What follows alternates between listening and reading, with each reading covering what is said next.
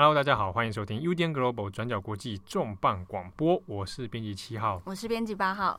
今天要来跟大家讲一个又是枪击案的事情了哈，叫做 Halloween Shooting，嗯，万圣节枪击案。对，那的确就是在前阵子刚过不久的美国的万圣节时间呢，十月三十一号嘛。那那天在美国加州，那这个事情可能大家想说，哎，好像什么新闻没有特别看到。如果它是一个大规模枪击的话，应该新闻会报的很大吧？嗯，这场事件呃，最终造成的受害者总共有五人死亡，它也算是蛮严重的一起事件。嗯，它特别的是说，我们除了讲这个事件之外，它也有一些背后涉及的关于新闻报道哦，甚至是种族的之间的议题。那我们先来讲一下发生在十月三十一号这个加州 Orinda 这个地方。的这个所谓 Halloween shooting，它到底是发生什么事情？那十月三十一号这一天呢？其实刚刚说的这 Orinda 市，它其实是在旧金山湾区一个相对比较小，那也蛮富裕的一个社区。嗯，那当天其实就是有一群人，他们呃在当地的一间豪宅，用 Airbnb 的方式租下这栋豪宅，准备来办 Halloween party。对，那就。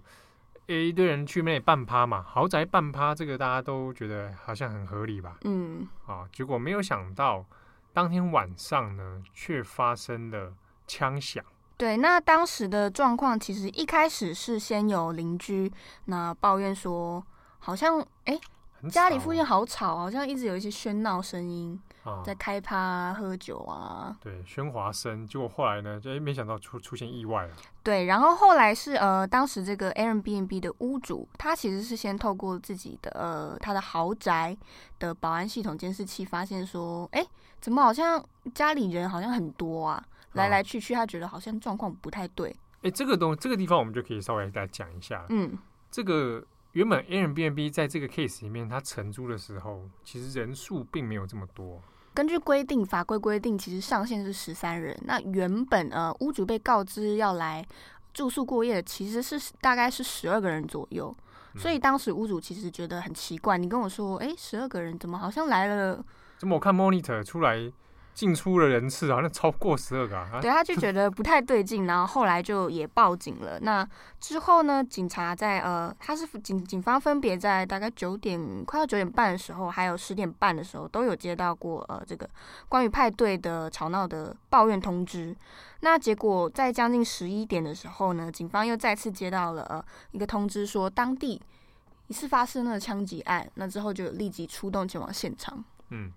但是到现场之后，其实一方面我们先看他那个参加的人数啊，差不多有一百多人，嗯，超过一百人。对，那这个原本他们在承租的时候说的十二个人、十三个人，这个是完全将近超过十倍嘛。那现场呢也发生说有发，应该所谓就就是枪击的事件，嗯，哦，那有人受伤，那也有人发现有人因此死亡。对，现场当场就死亡的有三人，那另外两名受害者是在送医之后不治死亡。对，那所以 total 是五个人在因为这个事件里面而死亡。好，那事情之后当然就警方要进行调查嘛。但吊诡的事情呢，就从这地方开始了。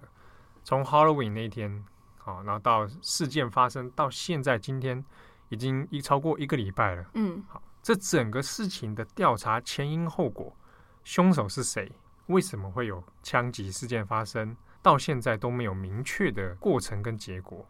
对，目前为止掌握到或是警方对外愿意公开释出的资讯，其实相对都不是那么的清晰。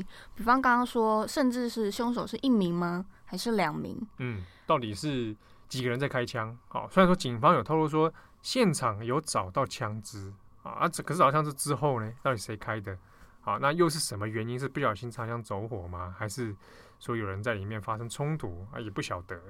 对，那其中也有一种，警方有透露向外媒向媒体透露一些消息，是说有可能其中两名的受害者，他们与二零一五年的一场也是枪击案有关。嗯。那也有推测说，是不是有可能？呃，是所谓的，比方说帮派之间的复仇火拼，嗯，那可是并不知道，因为警方并没有证实，只是说透露了目前有可能会朝这个方向去做做看，呃，调查，对，所以截至目前为止呢，是案情并没有一个好像说很清晰的轮廓出来。那感觉起来似乎也没有那么详细的在做调查，这是一个外面外界现在的一个疑点呐、啊。我好像觉得，诶、感觉起来没有那么认真在办理这个案件。好，那另一方面，我们来看一下，在事件发生之后，呃，因为它这是透过 Airbnb 来做承租嘛，诶、其实 Airbnb 方面也有一些反应针对这个事情的。对，我们先来说一下，呃，Airbnb 这个屋主这边的说法好了，因为我们刚刚有说，其实屋主他本身被告知他们是，呃，就是刚刚说的这一群人，他们来承租，其实一开始说的理由是因为他们是一家人，那要去 Orinda 这个地方，他们也不是当地人。那他们是因为加州野火关系，那他们家的家庭成员有人有气喘，所以为了避开这个火灾啊、浓烟等等，那一家人就打算要去呃他这个豪宅里面来度过一段时间啊，就有点为了躲避野火，对，啊、先来这个地方来避避难。对，那当时告知的理由啊，还有比方说人数十二人呢，可是最后呢，那。嗯，其实都远远超过于这个房主他的认知，对，所以也不符合原本的预先双方所订立下的这个契约嘛。对，那其实甚至在呃当初 Airbnb Airbnb 这个房源，它上面就已经有规定说，这个房源它是禁止开 party 的。嗯，因为有订过 Airbnb 的人可能知道说，有些房源他会允许你。你可以办 party，你不可以办 party，或是你呃晚上几点过后不要太吵啊，等等，他都会有一些呃屋主的设置，对限限定啊或者规定这样子。对，所以他们在事件中租了这个豪宅，就有明文是说你不能办 party，嗯，啊，所以你等于你也是违反规则嘛。对，那呃，但无论如何，其实事件出来，作为呃当中很重要的一个中介者，Airbnb 这个企业，他们也是马上出来做出回应。那他们就表示说，也会呃开始推动一系列的彻查，或者是呃相关规定的修订。比方说，他们要在二零呃二零二一年以前，也就是在明年年底之前。他们会全部百分之百彻查他们的呃平台上面所有房源是不是有符合他们所说的。比方说，呃，你说你叫叉叉叉，你真的叫叉叉叉吗？你的叉叉是什么？叫姓名啊。屋主。比方说，对屋主，那你上面的资讯是不是确实符合你的真实身份？嗯。那你的房源的描述或者是地点呢，是不是也是跟你上面平台上面的叙述有相符合？这过去因为有发生过类似的一些情况，就是。嗯呃，屋主跟跟实际不符合啊，图文不符的状况很 多。比如说，本来你怎么看上面房子应该这样，实际的状况却不是，或是照片看起来非常大，对，可是你进去之后，其实好像是用广角镜拍的一样。那说真的，这个你说只是这这种差别，说照片看照片看起来很大，实际却很小，那个这个说起来，那都还算小事啊。嗯、你出现人地不符合的状况的时候，那个就背后就可能是有疑虑的。它就有涉及到安全的问题哦，你可能你不完全不晓得这一户到底是什么状态哦，会发生什么事情，那这个人又是谁？那就有一些可怕的事情的一些考量存在啦。对，这其实也是 Airbnb 他们呃从成立以来到现在，他们概念其实要主打，他们就是宣称说是建立在屋主跟房客之间的互相信任上，只是说这个信任的程度或是判断依据，其实就比较微妙。对，那或者有心人士也许会利用这样的方式去钻漏洞，哦，那去做出一些可能，诶、欸、比较可怕的事情。那那这个也是有存在这样的这个这个问题。对，也是在这个 Halloween shooting 之后，那 Airbnb 当然就是挑出来要止血，要挽回呃消费者的信任嘛。嗯、除了刚刚说的呃这个彻查的措施之外，那他们也承诺说之后如果说呃他们的消费者发现房源跟描述的不一样。有差异，落差很大，那他们也可以呃获得，比方说全额退费，或者是呃可以得到同价位甚至更价嗯、呃、更高价位的房源。嗯，那另一方面是说，呃，Airbnb 呃这个事情出来之后呢，当然 Airbnb 有一些对外的态度上一些表态嘛，哦，那主要当然是说他针对他们自己企业上的一些管理，但是之中。路透社也有做一个报道，讨论说，Airbnb 其实也在考虑说，那我未来是不是要审核所谓的这种呃 high risk 就是高风险高风险的的这些承租者，哦，比如说这个所谓高风险说，哎，他可能来这边，结果是发生 shooting 这种事情，好，那就觉得说好像是不是有问题？那未来是不是要加强对于这方面的审核？对，关于这边高风险，呃，他们有举一些例子，比方说，他有可能是呃承租者，他可能租了一间很大的房子在市中心里面，那可是他其实就住本来就已经是当地人了，那你又在当地再租了一房子，嗯，那就有可能是不是他其实是要别有用途，比方说开 party，那像这类情况，Airbnb 目前策略就是考虑会用手动人工的方式去做检核。哦，那大家想说，我开 party 就开 party，对不对？是有出什么大问题？好，那这个在美国或者你说在欧洲啦，哈，有一些这种 party 里面的这个内容上，它有时候会出现一些，就讲有点讲不好听，有时候会出现一些比较有疑虑的这个活动了，哈。比如说开 party 那普通那就算，那出现有可能有吸毒，啊，或者其他种种的问题的时候。在美国的一些社区里面，会对这个东西是保持着某种戒心的。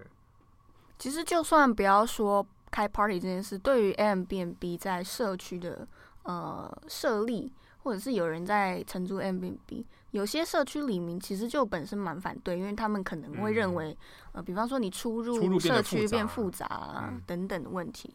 对，那。那另外再补充一点，除了刚刚讲到了两点的新的方针之外，Airbnb 也表示说，在美国他们也会推出呃全天二十四小时的一个类似机动客服小组，如果有问题的话，你就可以打到这个客服专线去反映。嗯，那这个也看起来就是。事后现在在做一些看看有没有办法补救的措施嘛？嗯，但是大家听到这边有没有觉得很奇怪？我们大概讲了快到目前为止十几分钟了哈。对，我们居然先讲的是 Airbnb 怎么处置，而不是讨论这个 shooting 的事情背后到底有一些什么涉及的问题啊？这也就是现在美国舆论里面还有各个报道里面在讨论的，在 Halloween shooting 之后，结果很多人第一时间关心的是，那 Airbnb 要怎么办？他之后要怎么做房屋的这个这个审核啦？那未来会有什么新的政策啦？可是呢，shooting 里面受害者这些死亡的人，他们到底发生了什么事情？那他们面临了什么样的命运？在新闻报道里面却很少看到相关的报道，啊，甚至关注的程度就甚至还不如 Airbnb 来的多。所以有一些呃受害者的家属也有透过媒体表示说。这会不会是因为这一场 party 里面大部分参加的人都是黑人的关系？好，那死者里面有很多是年轻的黑人，那会不会大家觉得说，那这个东西好像看起来没有那么值得关注呢？啊，这是目前现在讨论的一个议题啊。对，像加州的呃州长，他其实自己也有出来说，他虽然对于他的确对于这一次 Halloween shooting，他觉得这是一个、很悲惨的悲剧。不过他也有表示说，其实这个新闻对于美国当地来说，可能造成的那个冲击或影响力不会这么的巨大，因为对于很多的人来说，好像这一类事情已经变成有点被标签化，或是大家已经甚至有点麻痹的消息。比方刚刚说枪击。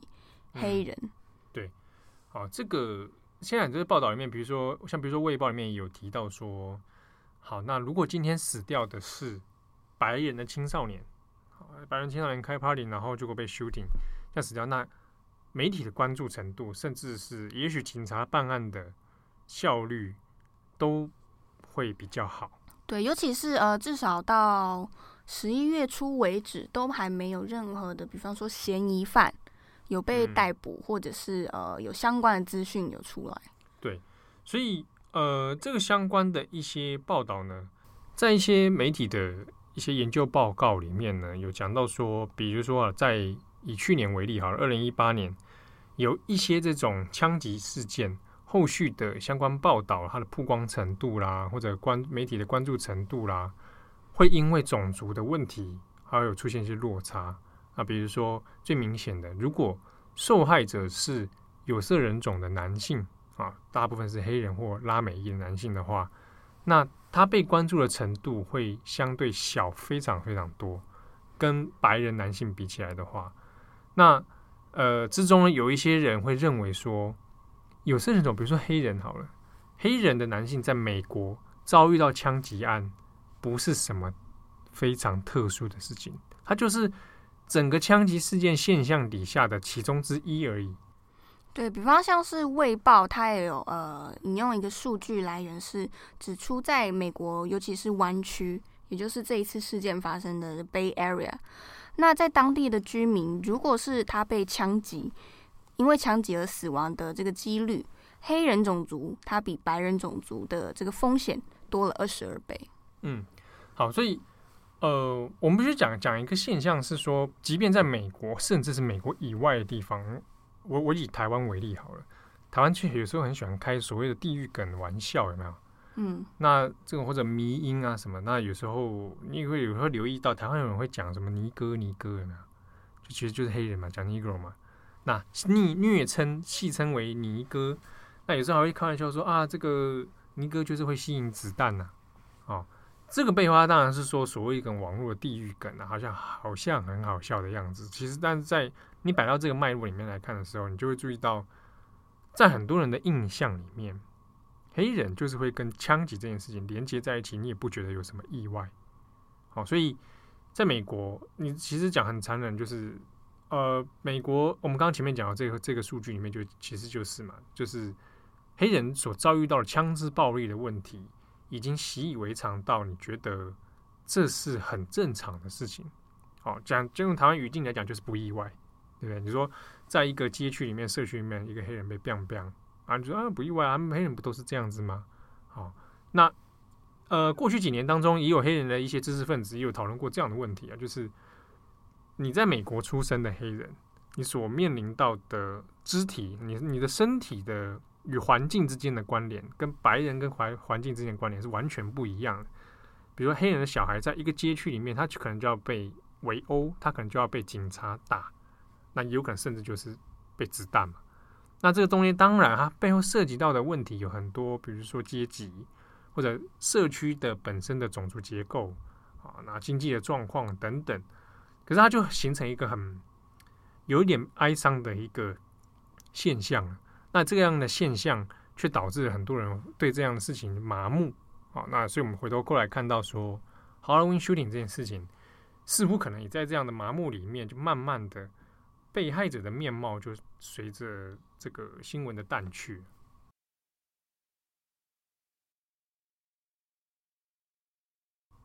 那我们回过头来讲一下这个事情呢，其实，呃，它涉及的角色也算蛮复杂。比如说 Airbnb 这件事情好了，那其实整个整个 shooting 案件就不是不并不是他造成的。对，其实严格来讲，我我会觉得说，看起来 MBB 是只是这个事情发生的场域是在 MB，当然它中间呃，比方一些机制或是呃把关，它可能有一些漏洞。嗯、但今天假设他是在别的地方办 party 呢，这件事情，对啊，那或者说他用别的平台啊，对啊，啊什么什么找找饭店。取什么取发狗？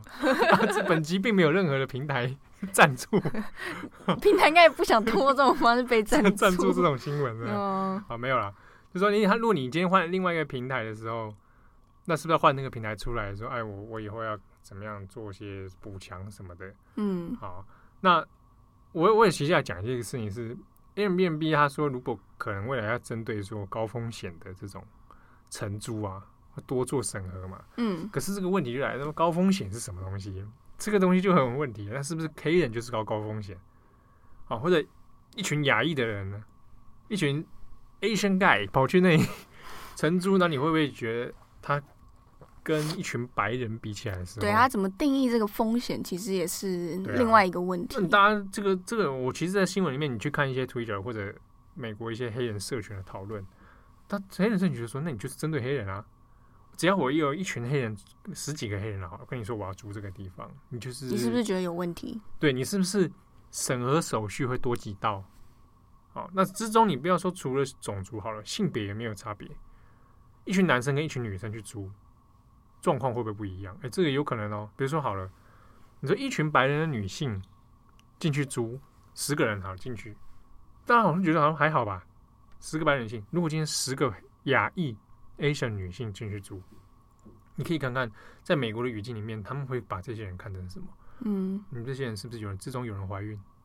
你们之中是不是想要把这边当成坐月子中心？因为在美国真的有这样的状况啊，纽约就发生，我承租一个地方，哇，我用别人名义说这是私人住宅。就变成默默的变成坐月子中心，嗯，变成用来营营营业的营业场所，然后在里面做没有登记的非法的工作，对不对？那很多人就说，哎，那不就是有一些亚裔女性在做的事情吗？哦，这就是其实他也不在在这个之中，就会形成很复杂的一些难解的问题啊。嗯，好，那我有讲这个，我其实自己个人还没有。用过 Airbnb 完全没有吗？完全没有，但是我有经历过，就是隔壁在办 party，在美国的时候，隔壁在办 party 这种这种状况是有了。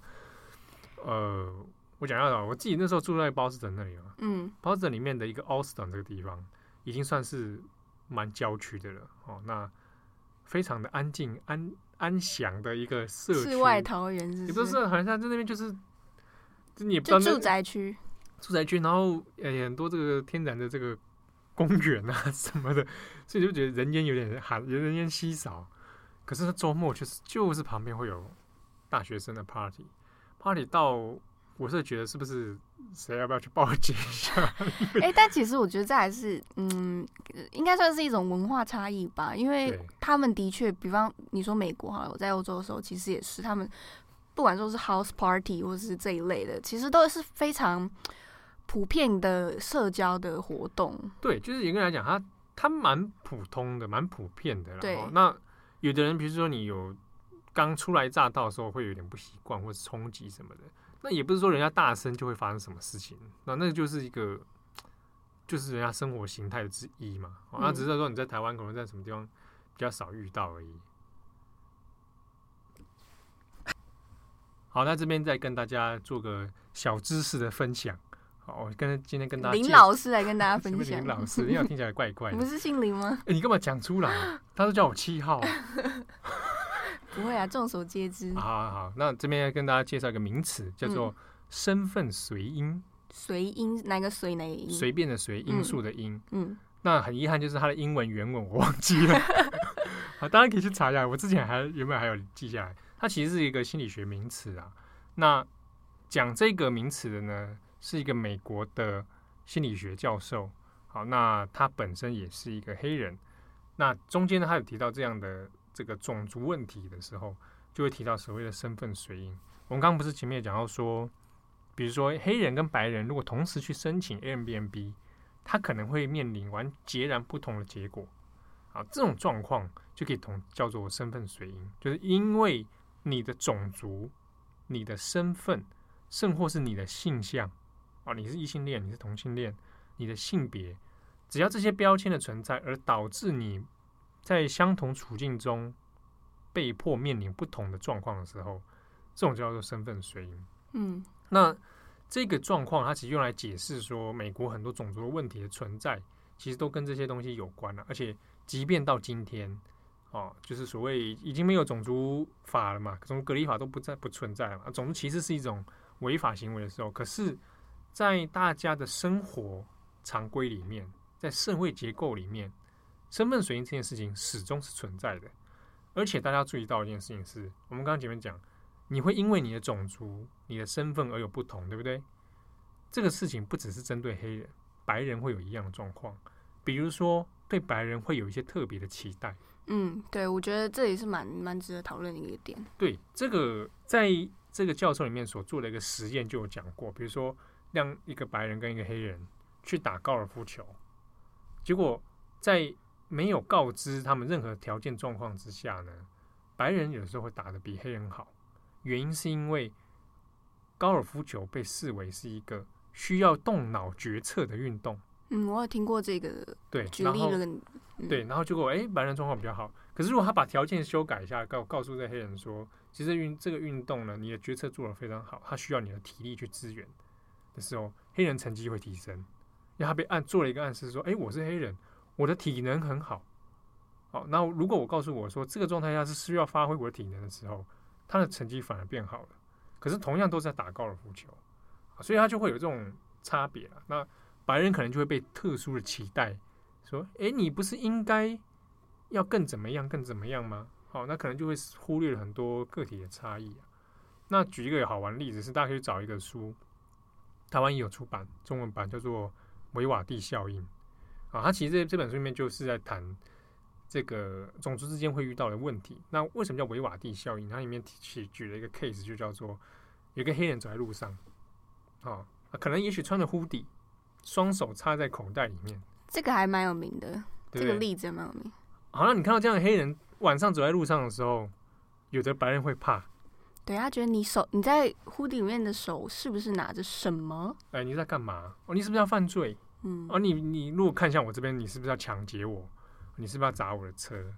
好，可是如果这个时候这个黑人他耳朵上戴着耳机，他可能耳机看起来还蛮漂亮，然后放的音乐流出来的音乐呢，是一首维瓦蒂古典音乐，大家大家瞬间就放松，就安心了。这个黑人没有敌意，你看他在听维瓦第。他在听古典乐，他是一个受过教育的，他是一个有教养的，教养的，嗯，这东西就叫有，就叫维瓦第效应。你会对因为这样的东西而突然对他的身份、对他的状态有截然不同的解读。哦，那他在没有维瓦第音乐的时候，你就觉得好像要犯罪。啊，这中间就是他有很多微妙的地方。那另外可以参考一个电影，蛮久以前的，就是《Crash》冲击效应，嗯、这蛮久那，应该你小时候吧。不至于到小时候，我有听过，但我确实没看过。那一年就是那个断背山那一年，对啊，对啊，对不对？Crush 里面其实就有很多很直接在讨论这样的 case，所以推荐给大家。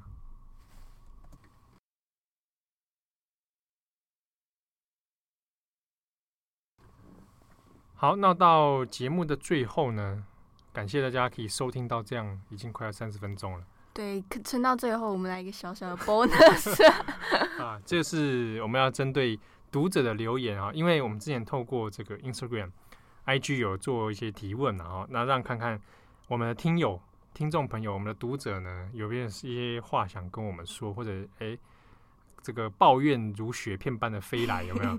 好，那我们这边来回应一下大家好了。哎，有挑几个，我们因为其实数量算有限，但是我们来看一下。有人说，哎，有有好几个都说对编辑八号的声音感到非常的愉悦，愉悦，谢谢大家的支持。好，那之中有人提到说，我们录音的时候音量可能会有一些高低差，那听起来会有点困扰。嗯，这个我们之前也有发生过几次啦，哈，因为受限于设备的关系，有时候录音的时候的确会有这样状况。那我们会再做调整，对，以后也会多多注意。哎，对，那如果你有这方面的问题的时候呢，也也可能也可以告诉我们，就是你是用什么状态听的？就比如说你是用耳机听的，还是你是有特、呃、直接用喇叭放出来？对，然后放出来，那什么情况下听？因为我们有时候设备上那可能也会有一些差异。好，那有人说七号的声音很像吴康仁。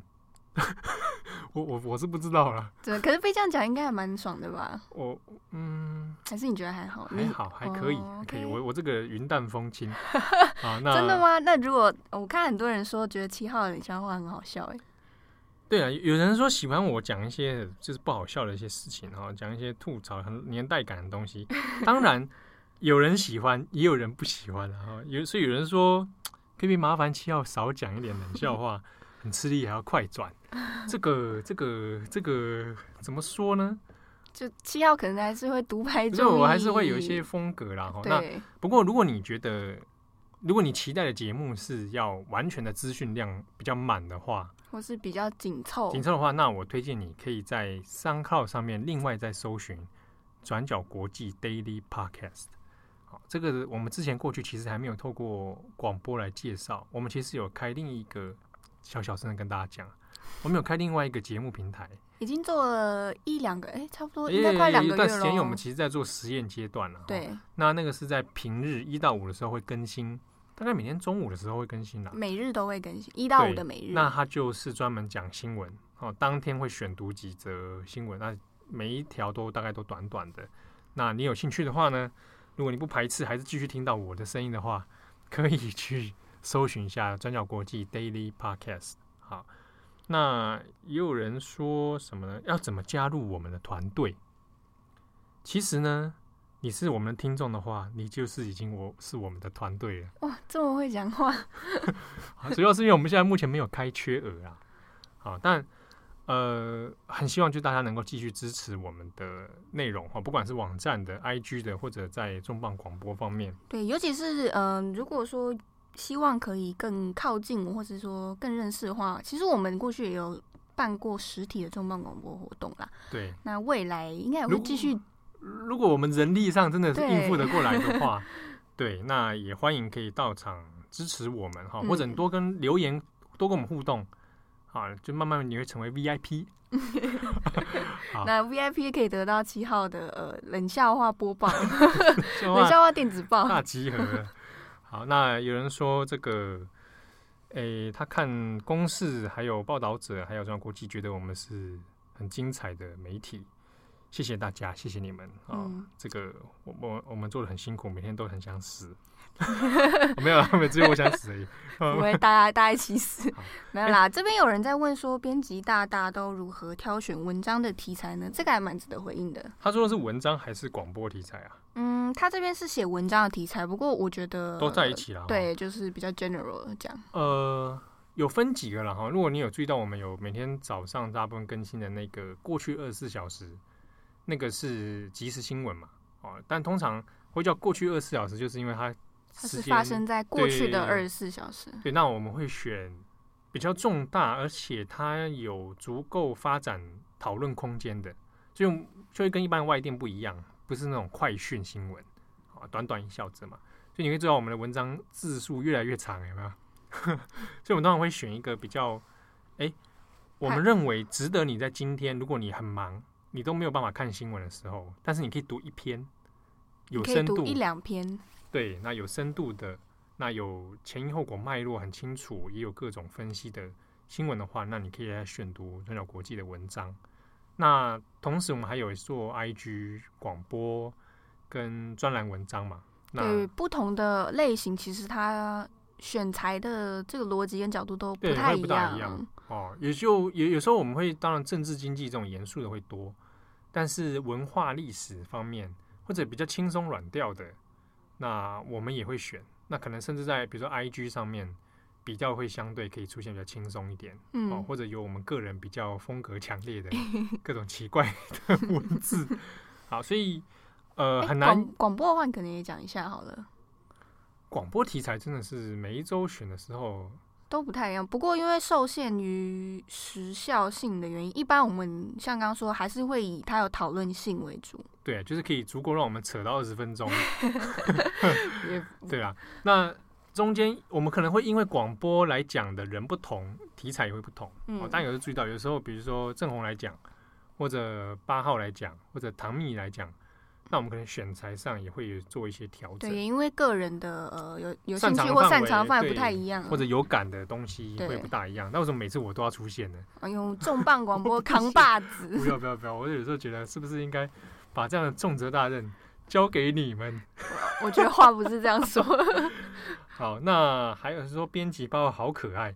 哇，你刚刚讲过了啦。没有，刚刚是说你的声音好可爱。他这个是谢谢大家。好，那有个有一个好像是编辑唐蜜的高中社团学妹，嗯，没想到在空中相会，听出来，光是声音就可以听出来，这也蛮厉害。然后他还偷说他偷偷告白一下，很赞哦。那唐蜜因为今天有事情哦没有出现，但是你的告白他都收到了。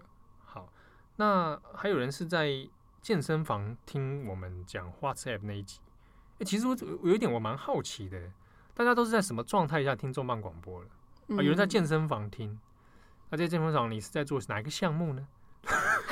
哪一个项目听？你要到那么 detail 是不是？哎、欸，对，这个也算是一种市场调查。Oh, okay. 可能做棒式的时候是不是？哦，或者我们可以配合他的呼吸，我们节目中哎，欸、我们的节奏也调整一下，稍微调整一下，最好是有这么好。会有人是在慢跑的时候听，好不好？有可能哦。对，那万一听到我们冷笑话，就会导致他岔气。岔气，我就知道你在讲这个。没有啦，大家如果是在哪些呃场域或做什么时候听，对，也可以跟我们分享一下。因为也有另外一个读者说，他是在上班的时候不小心听到，然后笑出来。嗯，这个就是说可以说是上班不认真，居然在听重办广播。话也不是这么说，之前也有一位读呃听友朋友也私信我们，跟我们说他是啊，他是一位运将啊，啊，开车的时候他会在开车的时候听，那他也觉得呃，就是算是蛮有收获的啦。哎、欸，感谢感谢问讲多这个居然在一边开车在听我们这样的节目哦。那可能我们节目长度有点太短，会不会？你说对开车的问讲大哥来说吗？对啊，他正要录一个什么五小时马拉松。嗯、好，那这个还有一个是说很喜欢我们做的国际新闻介绍，那他是读自然组的，所以考地理的时候有时候也会看一些相关新闻，会写得很顺。他是自然组的，那不瞒你说，我文组的。不瞒你说，我也文组，B 组都文组的。怎么办？没有这个，我觉得很棒。就是有不同领域的人如果在听，嗯，好、哦，那有时候我自己在接触一些自然议题的时候，在写的时候，真的会不大顺。对，比方说科学或是生物啊、哦，我在名词上面，因为在接触外文的时候，那个名词的时候就要做，比如说我都会担心说，我这样描述这样是不是正确的？对，是不是专业的人一看就说，哎，根本就没有人在这样讲。对，那所以好险，我们在平常写的时候都要。花很大力气、时间去做查证，然后调整那个语句啊，甚至 peer review 啊等等。对对对对对，这我想这也是蛮有趣的，可以讨论到所谓科学写作啦。嗯，哦，它的之中一些有趣的美感。好，那好，那以上大概是我们精选的几个留言哈。那其实很多留言它那个内容是有点重复啦。嗯，好，那也很欢迎大家如果。你还有其他的想法，或者是任何想跟我们说的话，或者疑问的话呢，都欢迎透过 IG 啊、Facebook 啊、啊、重磅广播啊来跟我们联系。嗯，类似的对编辑有话说，我们可能以后也会不定时在 Instagram 上面限时动态跟大家互动。对，那也欢迎大家来支持。好，我是编辑七号，我是八号，我们下次见，拜拜，拜。